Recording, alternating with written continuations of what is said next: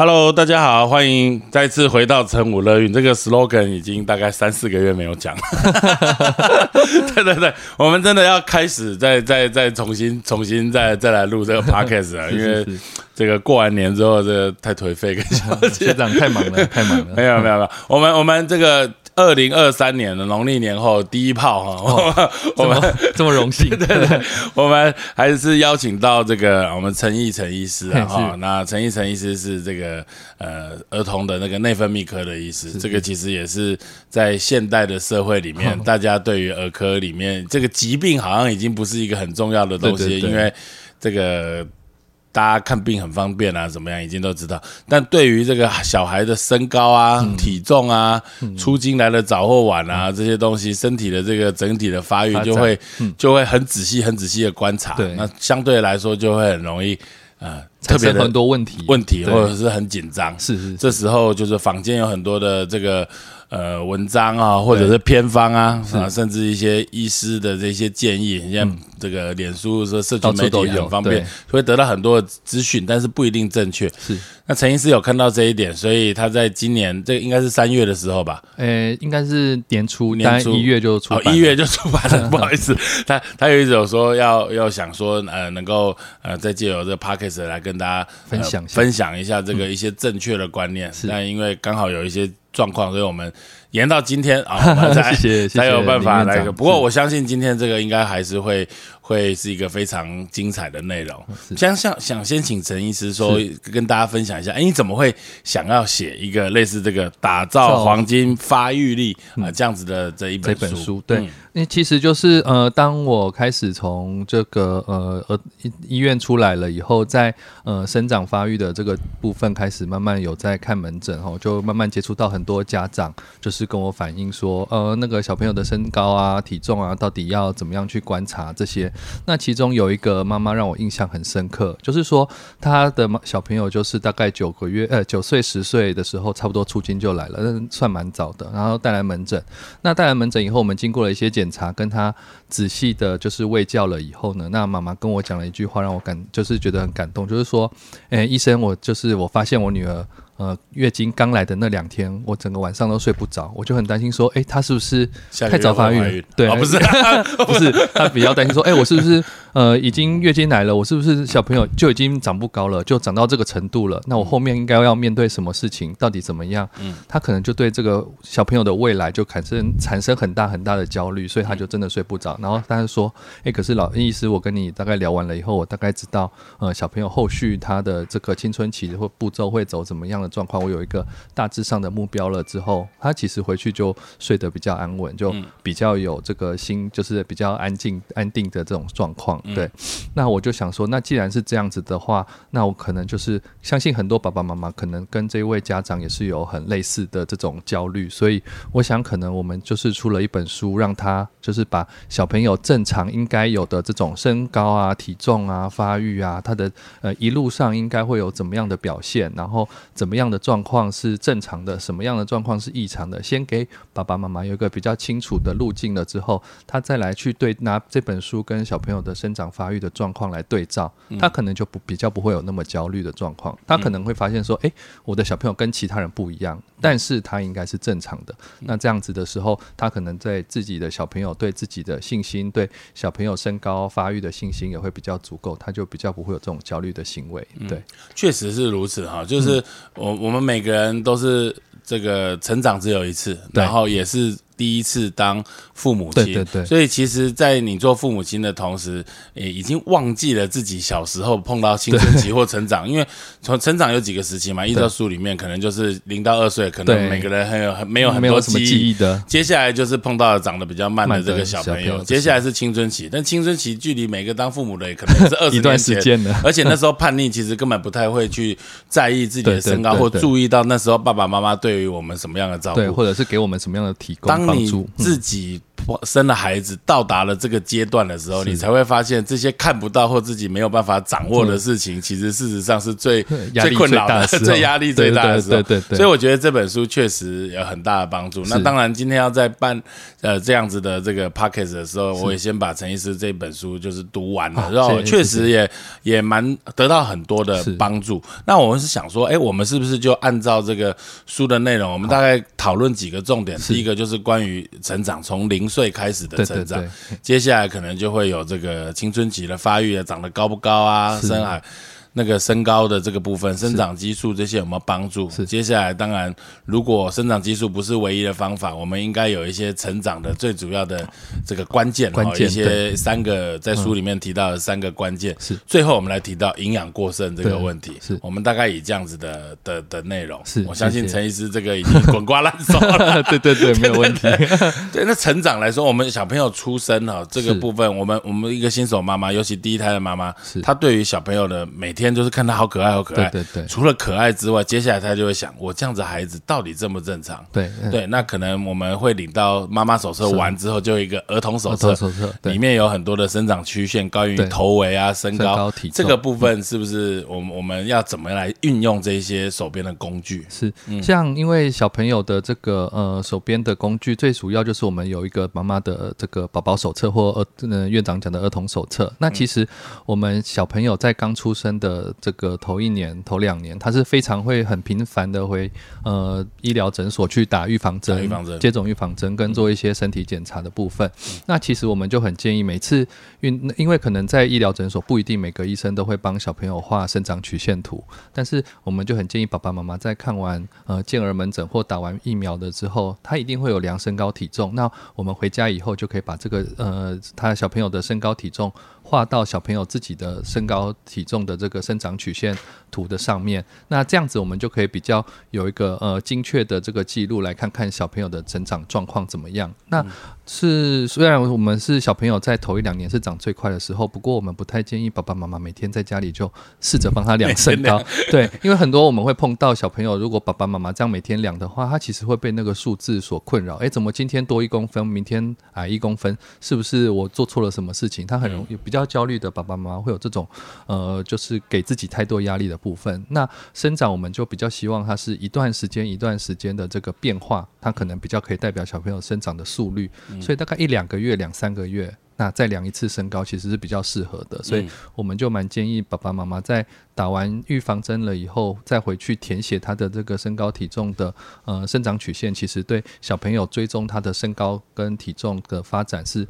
呃就足够有帮助的状况。在在我们的这个儿童的这个手册里面，它的生长曲线图都会有五条线，对，分别是三 percent。十五 percent、五十 percent、八十五 percent 跟九十七 percent，对，大概是这样子。那我们一开始都会有出生嘛，比如说在我们产科可能出生看到出生体重两千五到三千，我们都觉得 OK。OK，当然有一些会稍微轻一些，有一些更重一些。我们把它填上去之后，这个曲线该怎么走，会是一个比较正确的的的的方向方向。嗯，那。我们爸爸妈妈把小朋友的身高体重填到这个呃生长曲线图上面之后，因为有两三个点以上，妈妈就可以画出一条曲线。那我们是希望小朋友的生长曲线最好就是跟着刚刚呃院长提到的这五条线是平行的曲线。那也平行的曲线就代表说它的斜率跟大家是一样的。那生长曲线图的斜率，那就代表小朋友的生长速度。嗯，所以你的斜率如果跟大家一样，就代表你的生长速度是没有问题的。嗯，所以我们通常教爸爸妈妈要怎么看小朋友生长有没有有问题，就是他的生长曲线图是不是有跨过一个甚至两个的区间。嗯，好，那如果有就是沿沿着自己的生长曲线图，然后但是是呃顺顺的往上涨，虽然它可能是十五个百分位或者是呃五十个百分位，并不代表说它就一定比较矮。嗯，好，但是它如果原本是七十五个百分位，结果过了一段时间以后，我们画，哎，怎么这一次它掉到剩十五个百分位？那这虽然它还是在正常的范围里面，但是我们就觉得这个增生长的速度可能是有问题的。嗯，所以我想给爸爸妈妈比较大的这个帮助，就是观察一下这条曲线的斜率啊，如果跟大家是平行的，甚至有往上追的状况，那小朋友的生长应该是比较没有问题。但是如果反之，它是慢慢往下变平，甚至跨过一到两个呃生长的区间的话，那可能就要要特别注意，赶快带回儿科门诊。哦对，陈医师讲的这个很好，但我想现在爸爸妈妈都很焦虑，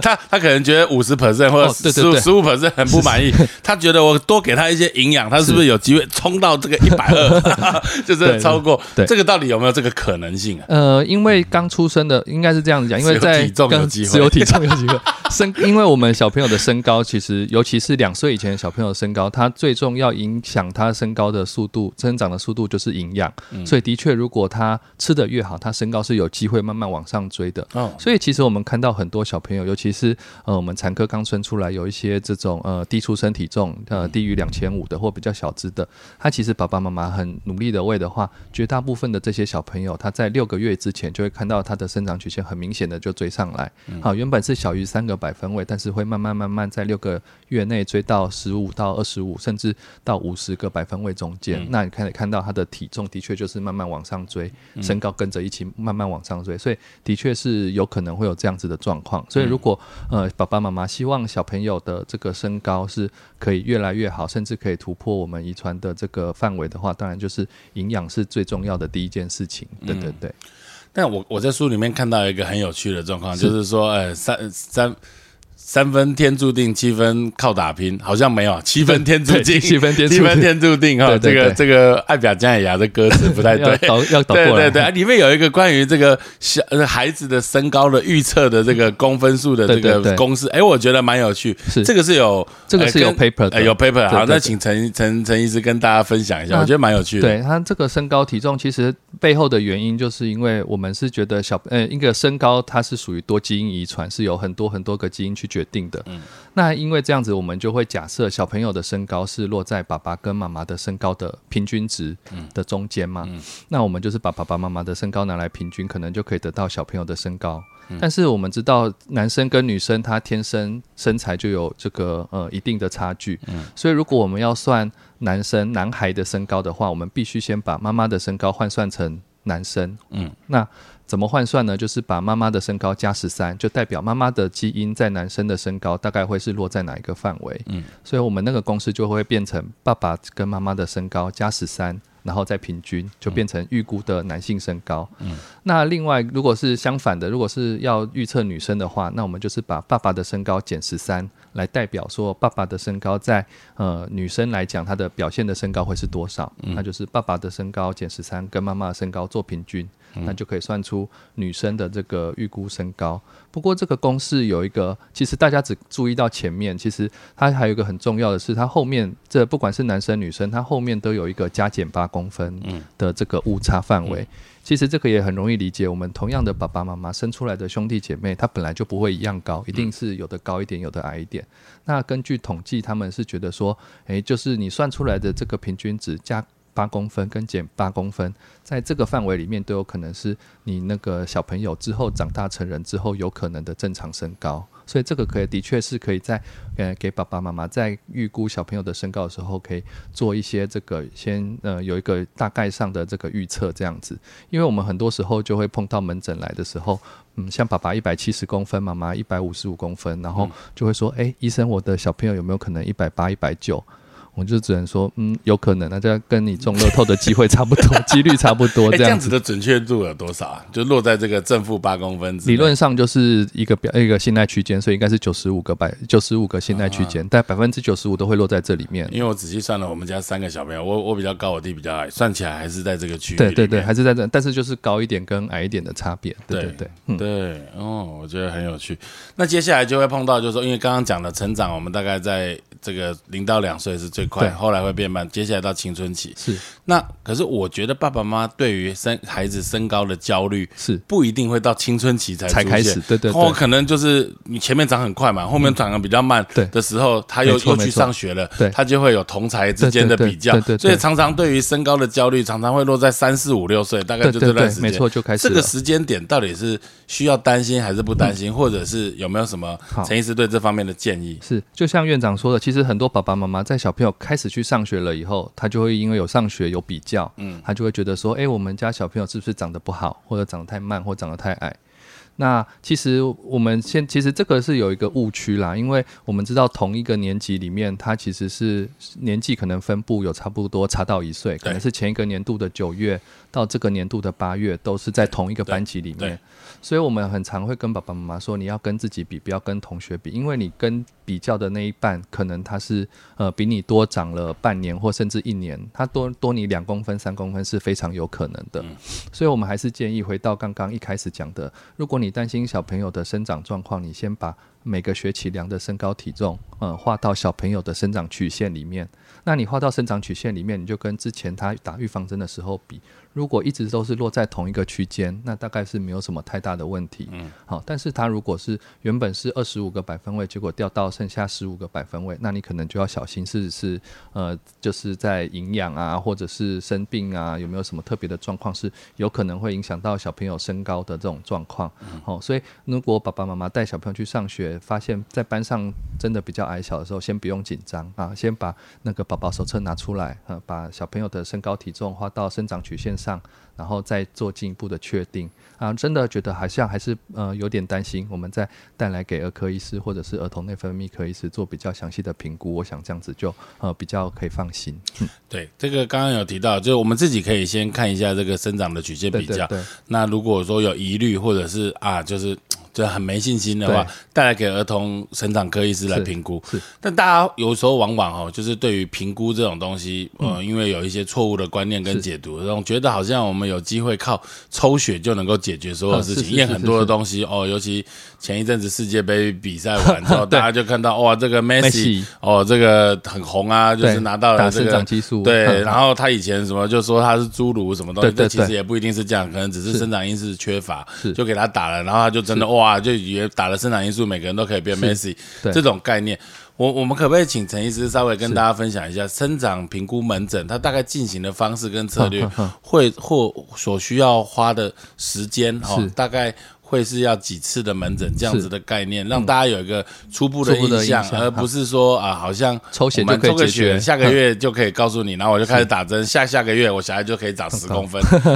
这个大概一个标准的流程啊，让大家有个底。是，那我们对小朋友做一个呃生长评估，大概有分几个步骤啦。第一个其实最重要的就是量小朋友自己本身的身高体重，看他是不是真的矮，或者是真的长得比较慢。那所以第一个，我们除了量身高体重以外，我们还有一个很重要的是需要小朋友之前的身高体重记录。因为就像我刚刚讲，如果你的身高量起来是十五个百分位，虽然好像不是很严重，可是如果你以前是七十五个百分位，现在变成十五，那可能就是有问题。那你以前是十。十五，那现在也是十五，那可能就没有问题。嗯，所以我想以前就是他之小这个小朋友之前的身高体重记录也是很重要的，所以资料要带齐。对，嗯，那第二个就是爸爸妈妈的身高，因为刚刚前面也有提到，呃，遗传的身高大概占了小朋友身高的七成左右，所以爸爸妈妈到底多高，呃，这个可能也是我们评估的一个很重要的依据。那第三个可能就是呃小朋友的出生的这种呃状况，比如说他是不是早产啊，他出生体重多少啊，出生有没有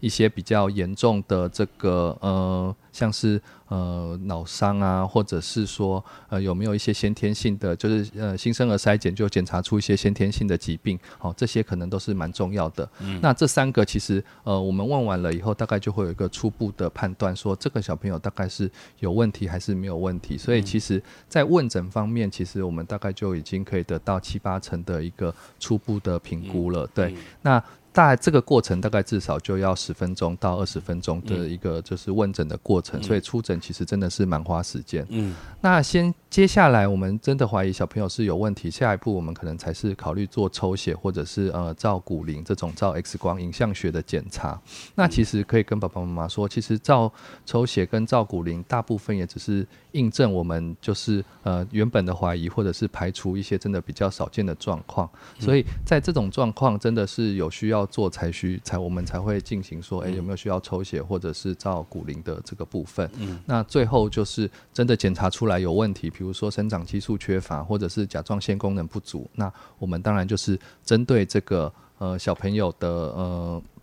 小朋友的不足的部分来做治疗，吼，像生长激素不足就用生长激素补充，那甲状腺不足就用甲状腺补充。那大概我们小朋友应该要追踪多久？理论上，我们通常因为就像你前面讲，它长高的速度比较重要，它到底长高还是矮，其实只能当一个参考。但是长高的速度其实是蛮重要的，所以一般我们生长门诊大概就是会至少会三个月追踪一次，然后大概追踪了半年到一年，真的小朋友他的生长速度是。真的是有问题的，我们可能才会做呃比较积极的治疗的部分。所以一个生长门诊的小朋友，他大概我们会建议三个月或半年回诊一次，然后大概呃追踪了一段时间以后，才会比较确定说小朋友的生长是有问题还是没有问题的。我觉得陈医师这个讲的非常好，就是大家总是很担心，好像我今天不治疗，下个礼拜不治疗，我小孩子下下个礼拜就不会长。对对。其实我们这个小朋友会不会长高，其实很重要一个是在生长板。对对。只要生长板没有闭合，原则上如果真的有缺乏。之后再给他做一些这些生长激素的补充，理论上都是有效，对，又有机会救回来。对，对，对，对。所以其实爸爸妈妈针对孩子的这一块成长哦，还是要有耐心呐，哦，要配合这个呃成长科医师的观察哦。这个有些东西说老实话可以立竿见影，但是在儿童成长这一块，其实事实上是需要一些，像是就是种树或者是我们说就是农作物的概念 哈，啊，有时候太急反而会揠苗助长。你当下做了一些好像对他生长有帮助的事情，但是长期来看可能不是那么的一定。对，书里面有写，我真的有读。揠苗助长，现代化揠苗助长，现代化揠苗很多很多。我我们就先从古古灵，跟我讲到刚刚讲到古灵，是是是。我我我其实对古灵也也一知半解，我想可能跟一般人都差不多，就好像觉得去造了一个手哈，就跟你说，哎，我现在五岁，结果手是八岁，那这样子到底是好还是不好？对对。哎，还是我今天造手八岁，就古灵只有五岁，哎，这是好还是不好？对对对。那通常我们照骨龄就是看，主要是可以看它生长板，因为我们知道骨头都是这个呃钙质为主，所以其实它骨头慢慢延长的，它呃硬的部分没有办法就是让它长高，但是它。在骨头的长骨的两端，它都是会有一个就是生长板的空间。那这个主要是软骨构成的，所以在 X 光上，它这个软骨它就不会显影，那就是会看到那个骨头跟骨头中间会有一条细细的黑色缝隙。那我们就简单的来讲，就可以把这个称为生长板。那所谓生长板关起来，就是这个缝隙不见了，然后就是这个缝隙全部被硬骨就是盖子填满了，所以就不会有这个缝隙。那其实我可以我自己本身会把骨龄的检查当成是一个模拟考，比如说，呃，你如果小朋友是一个八岁的小朋友，你。照起来骨龄是七岁到八岁，那代表说你大概没有什么太大的问题。其实骨龄就代表体内小朋友体内的成熟程度，呃，就是一个呃可以简单一个粗略的一个呃一个初步的筛检。比如说像刚刚讲你八岁的话，呃骨龄照起来是八岁，那可能就是呃代表说嗯你目前应该没有什么问题，你的成熟度跟你的年纪一样。那相对的，如果你是八岁，但是骨龄是五岁，诶，那你可能就是有缺乏什么哦，不管是生长激素还是甲状腺素还是营养。好，那接下来如果他骨龄真的慢了这么多，那我们接下来像呃做的一些抽血的检查，最主要目的就是去找出说，诶，他到底是缺了哪一个东西，才让他这个骨龄慢这么多。嗯，那相反的，如果他是八岁，但是骨龄已经十岁、十一岁，那就是反过来。你这个你的发展发育的速度已经太快了，为什么会这么快啊？是因为性早熟呢，还是营养过剩呢，还是有一些其他的呃内分泌功能发育，就是分泌的过量？嗯，那像是甲状腺功能，其中有一个就是我们就是叫做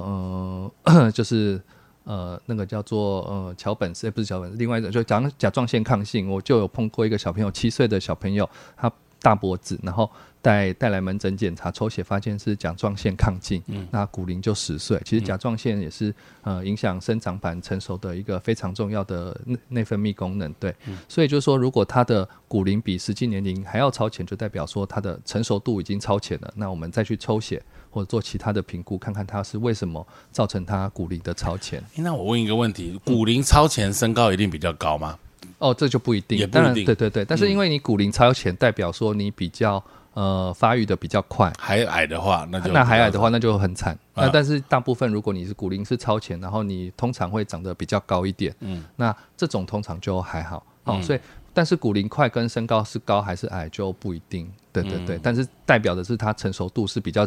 快的。那也另外一个反过来讲，就是它快要长完了。对，最终身高会对比较，已经比较接近最终身高了，可以这样子讲。对 OK，所以所以也有可能照骨龄的时候会不管前或后，对对于生长发育迟缓都有可都能会出现影。都有影响。对，那像我们比较常碰到就是比较瘦小的这些小朋友，有一点营养不良的，他骨龄造起来就会是慢的。嗯，那如果是性早熟或者是比较胖胖的小朋友，我们造起来骨龄就会稍微超前一点。所以其实它也有一部分是反映小朋友的营养状态，嘿，这个可能也是我们可以评估的地方。OK，所以这个蛮有趣的。再来就是很多爸爸妈妈就是说啊，不管如何，就听到说我要让小孩长高都要补钙，补钙，是是是补钙，是是是。补钙。在书上写，似乎是没什么用。对对对对，其实很多爸爸妈妈来门诊第一件事情就是问说，哎，那他是不是可以开始补钙了？哦，或者对，或者是可以补充什么？其实在这边可以跟爸爸妈妈分享一件事情，就是目前的研究已经是确定是说，补充钙质这件事情对身高是没有什么帮助的，哈，不会变差也不会变好。明天你开始要被一些厂商追杀了。没有，其实我脸书粉丝团已经写这样写好久了。我知道，我知道，对对对，所以都没有接到叶配。对啊，不过我想给爸爸妈妈一个很简单的概念，那钙质就是，当然骨头它是钙质为主嘛，所以你补补充的钙越多，它其实增加的是小朋友骨头的这个硬度、健康度。对，小朋友他骨头会变硬。但是我们刚刚前面讲，骨头要长长，长骨要增长，它其实是靠两端的这个生长板。那生长板其实它主要是软骨，也就是说它的来源最主要还是是蛋白质。嗯，所以通常要爸爸妈妈说小朋友到底要长高要吃什么，我们都会建议那就吃蛋白质。嗯，哦，就吃原型食物，喝牛奶啊，吃蛋啊，吃肉啊，吃鱼啊，哦，豆类这些都是很好天然的蛋白质。对，所以我们通常就是说，诶，你补充钙质，你相较补充钙质来讲，我反而会比较建议你去多喝牛奶啊，多吃鸡蛋啊，这可能是对小朋友身高是比较有帮助的这种状况。嗯。这个多补充蛋白质，因为大家在书上或者是我们很多都会说啊，你应该要怎么吃怎么吃怎么吃。蛋蛋白质多补充哦，就是所谓超量哦，过量一点，会不会有产生什么影响？当然还是有可能啦。最常见的影响就是有一些在门诊就会看到有一些小朋友，他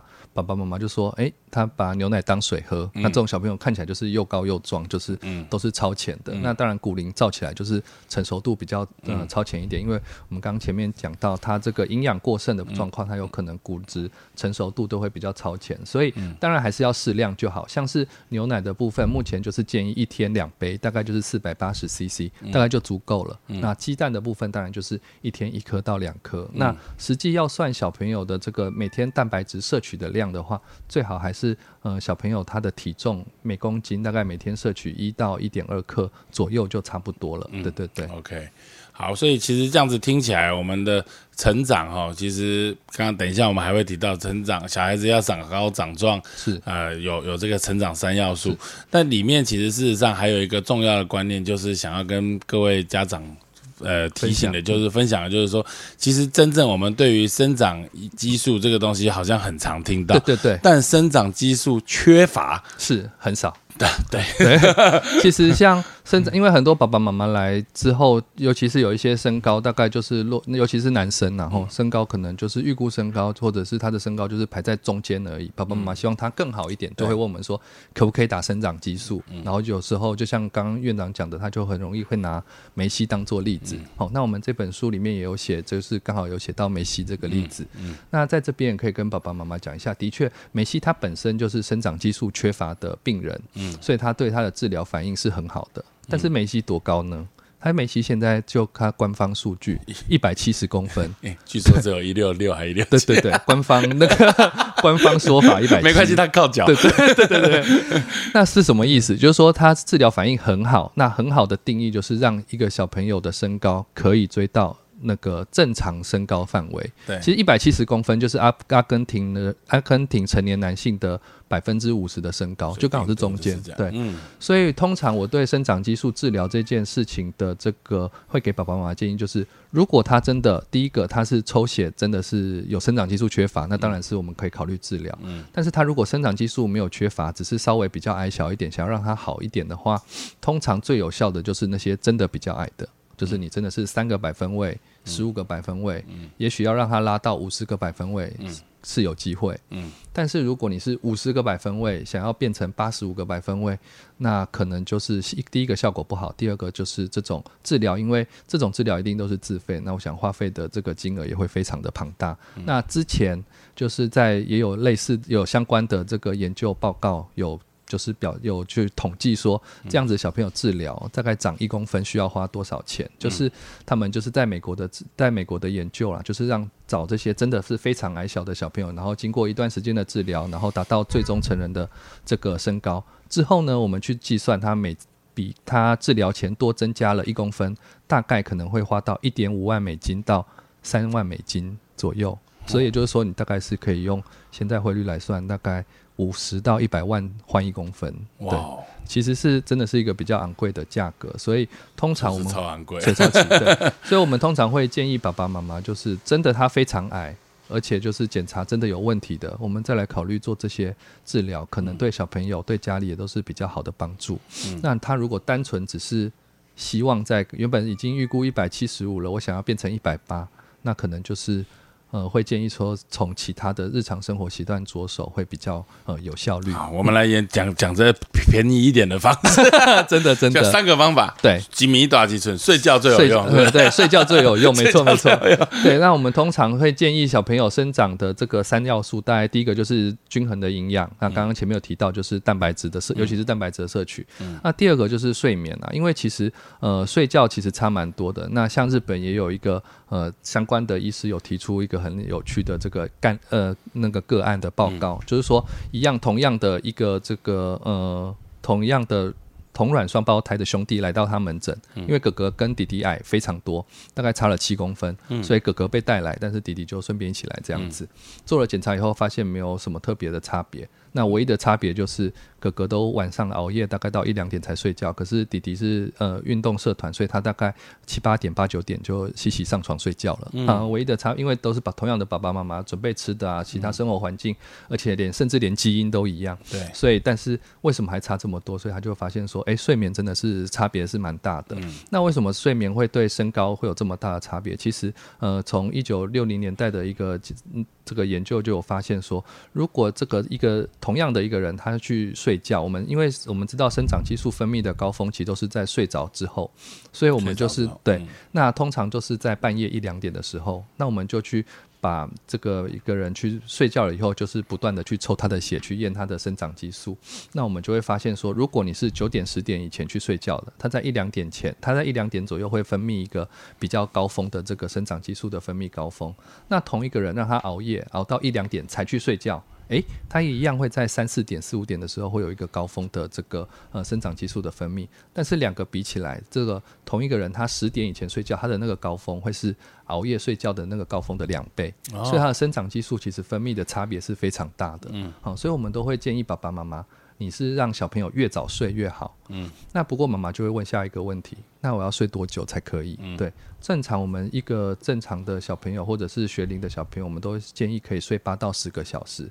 那但是至于睡至睡至少你要睡八个小时到十个小时是比较合理的。那但是至少可是你是睡八个小时会长得比较好，还是睡十个小时会长比较好？就目前的研究来讲，就没有特别的差别。所以，我们大概在门诊就会跟妈妈说，你早睡比睡多久还要重要。嗯，所以你大概就是说，呃，尽量让他多早一点睡觉。但是我们知道，现在台湾很多小朋友有很多课业啊，有很多活动，有很多事情要做，我们就会建议小朋友，诶，如果可以的话，尽量他早一点起来，把他的完事该完成的事情完成。哦，尽量不要把这些事情拖到很晚。就是做到很晚才去睡觉，嗯，好，可以稍微做一个这个调整，嗯，所以我想说，睡觉这件事情也是非常重要的，对。那我们刚刚讲到的三个要素，第一个是营养，那第二个是睡眠，那第三个就是活动，嗯。那根据目前的研究也是有发现说，如果一个人他在呃做了有氧运动，大概三十分钟到一个小时之后，他的生长激素也会有一个分泌的高峰期。嗯，所以我们就很建议爸爸妈妈，如果对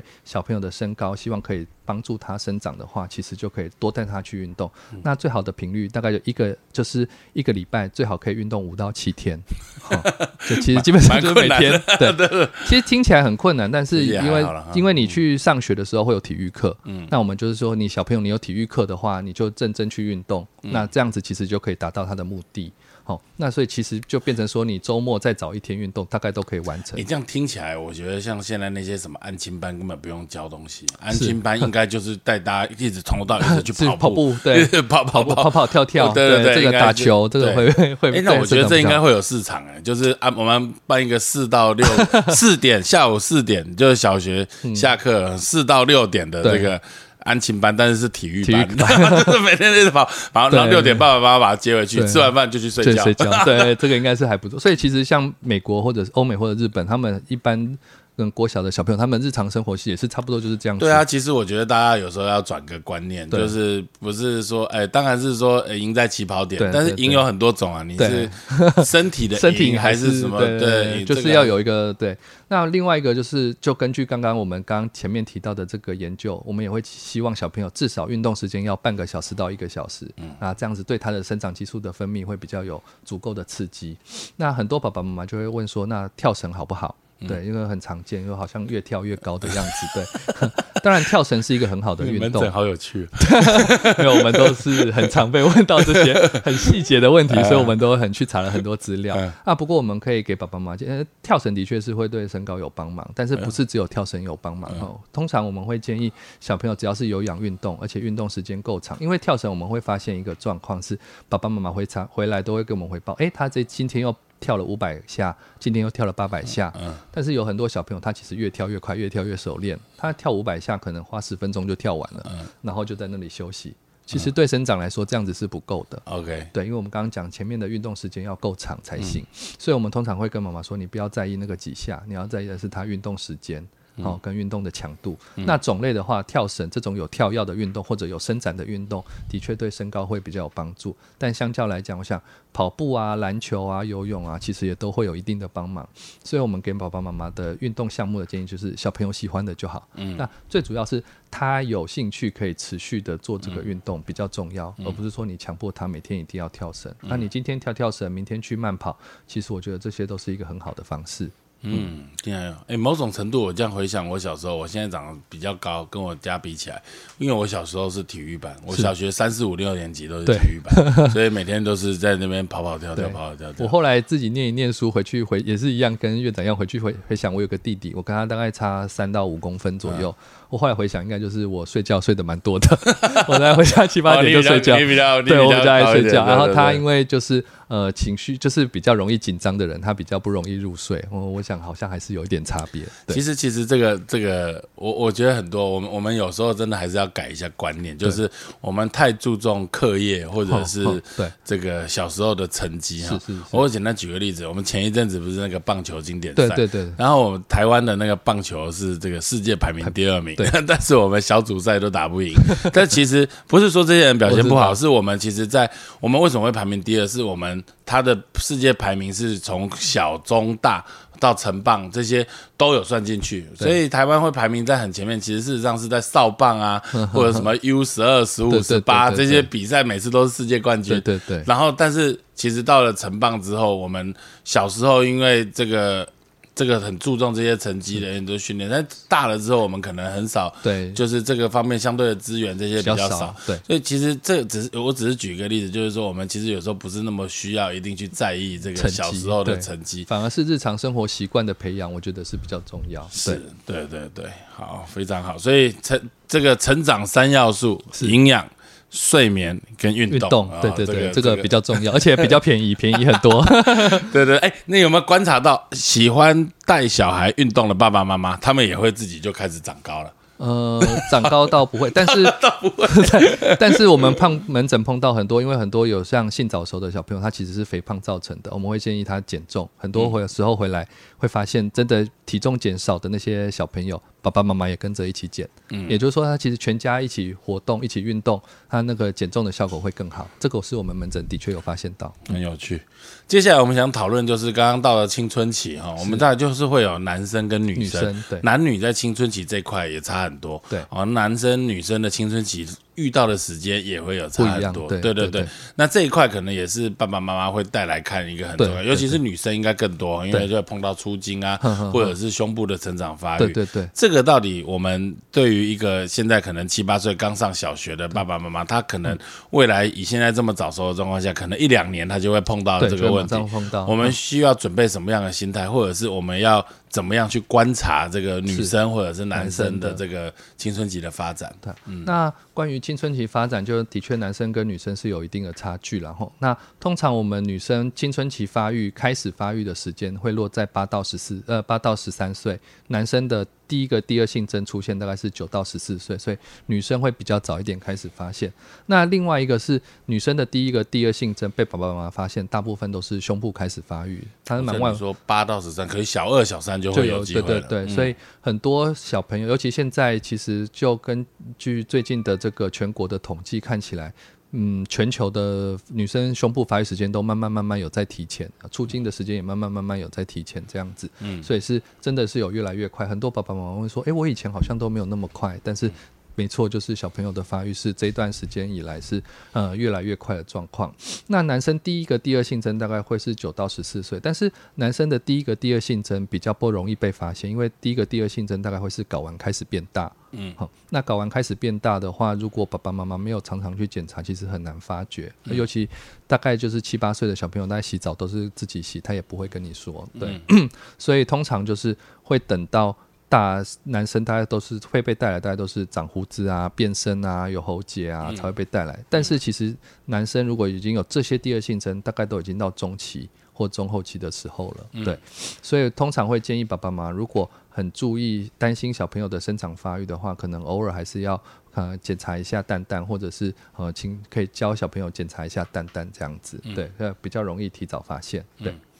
，OK。那青春期真的碰到，如果早来是的话，会有什么样的缺点？大家常常很早碰到，哎，看到出精了，或者是胸部的，大家就会很担心，到底早来有影响吗？那很，因为很多爸爸妈妈会担心性早熟，都是因为听说，哦，性早熟就会比较矮，对，就不长，长不高了，所以就会比较很紧张，就会带来。但是我们其实根据这几十年来研究发现，的确越那个性早第二性征的发育是越来越早的。但是相较来讲，你回去看男生跟女生的身高，这几十年来其实也是慢慢慢慢在长高的哦。大概尤其像日本，它大概跟三十年比，跟三十年前比，现在男生女生大概都比三四年前还要再多个十公分左右。也就是说，性早熟这件事情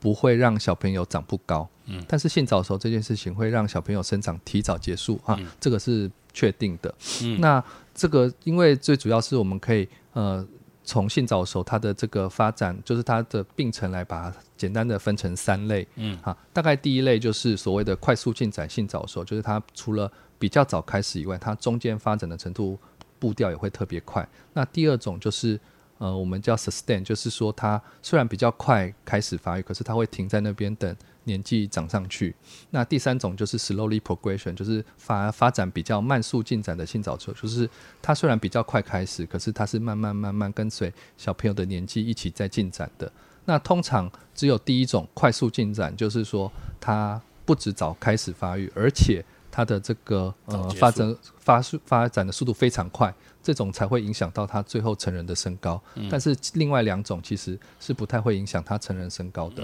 那爸爸妈妈就会问说：那我怎么知道我的小朋友有？比较快开始发育，可是它是这三种的哪一种？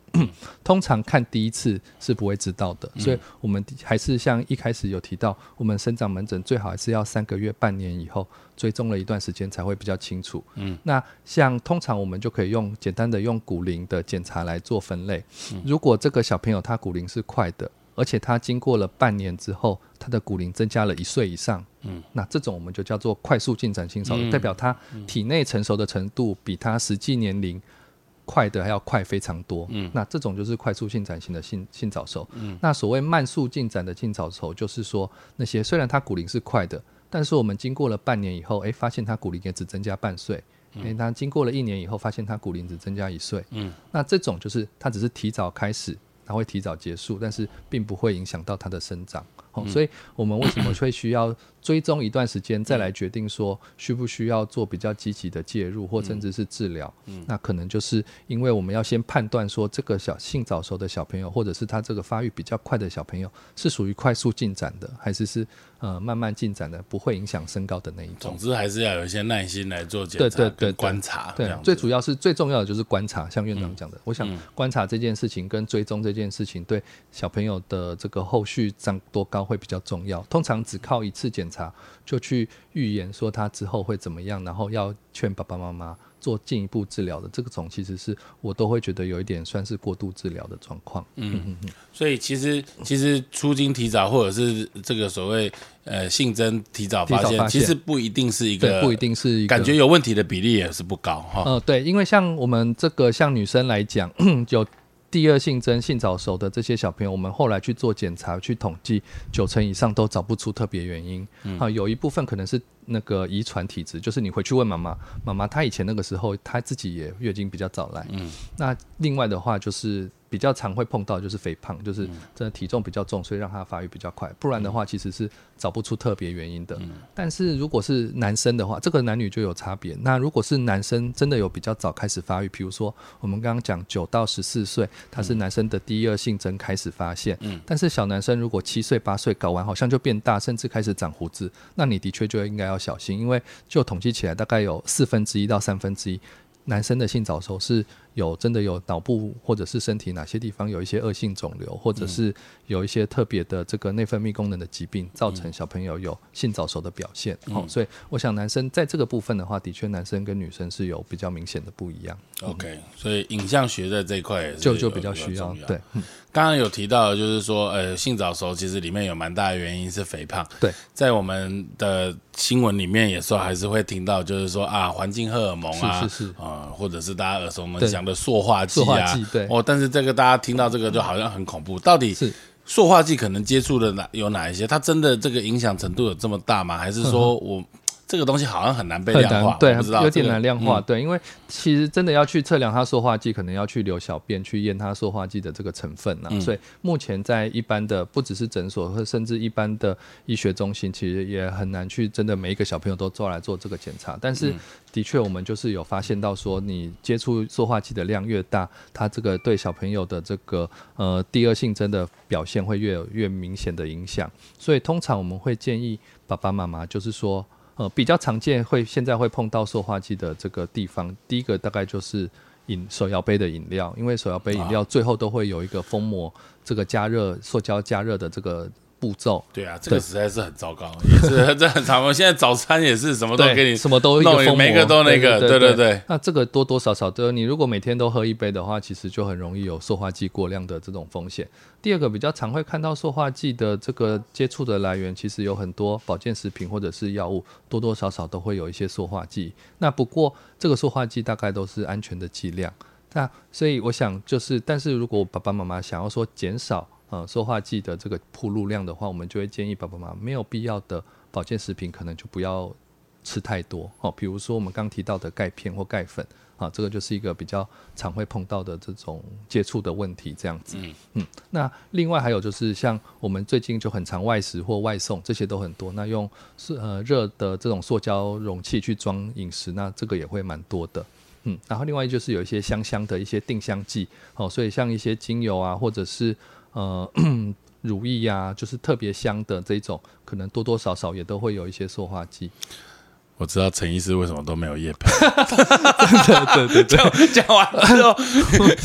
那个粉砖都在写这些东西，所以没有夜配都没有找上。来，没有夜配，对对对，对啊，这其实说老实话哦，现在大家那个免洗餐具，对。那个做纸环纸板，其实上面都一层塑胶，对对对对对，所以还是建议，当然我们很没有办法完全避免外食，但是爸爸妈妈可以自备，像是不锈钢的或者是陶瓷的呃容器呃去盛装，这个可能都会呃有类似。的帮忙，那另外一个是爸爸妈妈会问说，哎，那我这不过有一些就真的没有办法避免，那我们有没有什么办法可以减少代谢代谢它？对，那其实大绝大部分八九成以上的塑化剂都是可以从尿尿代谢的，所以其实我们会建议你多喝水，然后多运动，因为流汗也会把这些这个塑化剂代谢掉，所以还是回到刚刚前面讲的多运动的部分。那另外一个多喝开水，可能也会有帮助它代谢的这种状况。书里面也还有提到，就是关于这个。动物性的脂肪哈，哦皮类这些大概就是塑化剂。对于如果我们真的这些动物也是吃到比较多这种东西，它容易囤积在这些曾经在脂。肪里面了，所以像鸡皮啊、鱼皮啊这些，我们就会建议爸爸妈妈尽量不要吃。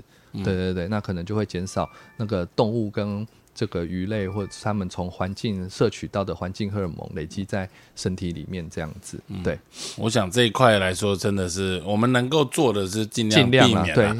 啊，真的这个就是没有办法完全，但是是可以减少这样子。最后想要跟大家提到的就是关于肥胖了哈，这个胖的问题，其实刚刚也有提到，容易会带来这个性早熟熟这一块。其实肥胖这一块来说，对于小朋友来说的影响，是不是比成人甚至要来的更大一点？因为一直对。说这个小朋友跟成人不是缩小版的对成人，对对对对，这个这些各种因素都能够能都有可能对小朋友的成长长产生很大的的长期的影响。对，因为像肥胖刚刚有讲到，第一个它有可能会导致小朋友的性早熟，那性早熟当然就会长不高。啊，第二个，因为很多小朋友肥胖是因为吃太大量的甜食的关系。嗯，如果你摄取大量的糖分的话，其实一同时也会抑制小朋友的生长激素分泌。那当然，他以后也会长不高。这个只是单纯就身高的部分，但是其实我们以前老人家都说小朋友胖不是呃小时候胖不是胖，对。小时候胖就是胖，对，不对不对，现在是 小时候胖就是胖。那嗯其实小时我们现在已经统计知道说，你小时候本来就肥胖，长大以后不止肥胖，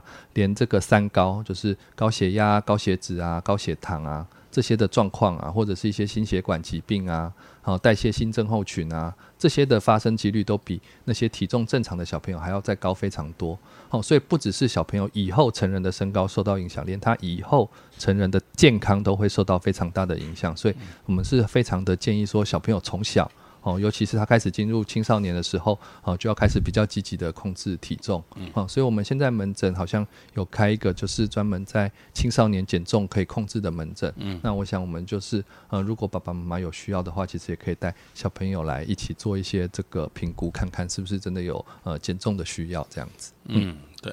好，所以今天拉里拉扎哦聊了蛮多哈，其实事实上蛮快的，也讲了快一个小时哦，就是关于这种成长啊这些东西，其实。在我读完整本书，跟今天跟陈医师访问完之后，我觉得其实蛮大一部分的、嗯。的成长，其实事实上是过多的焦虑是是是啊造成的。其实嗯。能够做的一些处理，其实蛮一般化，不是所谓的对。药物，对。可能是营养，是。是运动，是是睡睡眠然后当然还有就是做一些更仔细一点的观察，是是是。需要用药物或者是少数了，对这个几率是少数。所以感觉生活习态形态上的改变，对。不要说这个太少的活动或者是过多的担心，我觉得好像比较是这一块上面对。一个一个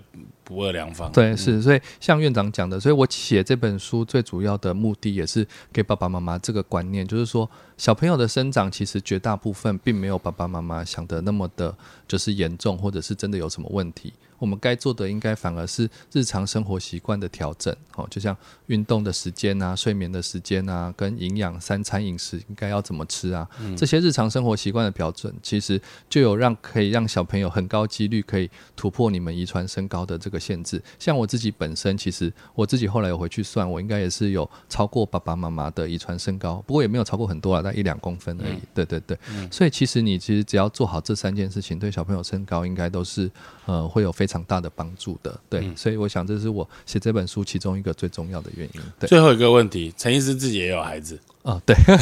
你你你对于你自己孩子的这个身高体重，是你作为一个成长科医师，是是你会不会特别注意？哦再来会就是 你有没有奉行这三个 成长三要的素？对啊，因为对比较少跟大家分享，就是自己家里小朋友的事情。对啊，不过我现在一个小朋友是三岁多，快四岁啊，另外一个小朋友大概两岁。那三岁多的那个小朋友，目前身高就是沿着五十个百分位这样子长了。对啊，那比较小的那个就比较爱吃，所以他的身高大概就沿着八十五个百分位这样子长。好那通常我想我现因为他们还小，所以一些活动的部分应该是不用特别的去在意，但是像是睡眠跟饮食的部分，就是我比较会建议的地方，就是呃我们会像哥哥他现在三点就睡觉了，呃，也没有，因为他要去上，他要去上学，对对对。不过我们现在家里就是尽量八点半、九点以前就会让哥哥去去就去上床睡觉对。然后嗯吃的东西也是一样，就是我最比较其他爱吃不吃都可以，但是牛奶跟蛋大概都是一定要每天就是五百 CC，然后一天一颗蛋到两颗蛋的分量。对，那弟弟比较没有吃的问题，因为他都很爱吃，所以身高体重都还不错。嗯，对，所以我大概至少在小朋友的这个阶段，我大概会比较注重这些事情。嗯嗯嗯。其实其实不知道各位听众有没有发现，其实我们以前做了这么多专辑啊，不管任何一个主题，我们请了专家来跟大家分享。其实专家给的建议其实都蛮一般性的哈，很少跟大家说一定要补充 A 或者要补充 B，然后一定要去买 C 来来来治疗怎么样？其实会用很多方法的，其实不一定是真正对的方式。是哦，他可能有背后的一些商业利益的考量。哦，就是比如说现在的网红文化，常常哎，网红要推 A，推 B，推 C，可能 原则原因就是因为 A 赚的比较多，C 赚的比较少，所以他就是会有这样子的顺序。但其实真正好的东西，原形的食物，对，是啊，这个。奶、牛奶什么这些东西，其实没有所谓哪个品牌一定好，哪个品牌不好，都差不多。所以我想 echo 一下院院长的讲法，就是跟跟爸爸妈妈说，其实就生长来讲，没有一个所谓的超级食物，就是说我吃了就一定会长高，或者是吃了一定就可以帮助小朋友长到多少。所以我想还是日常生活习惯是最重要的。对，好，今天真的非常谢谢陈医师来接受我们的访问，我们也是从中获得了很多的这个宝贵的知识。我相信这一集的听众应该听完这。一个小时的内容，也能够对于自己的孩子的照顾，或者是他的身高体重的观察，有更深入的了解跟注意。好，谢谢，谢谢院长，谢谢爸爸妈妈，谢谢。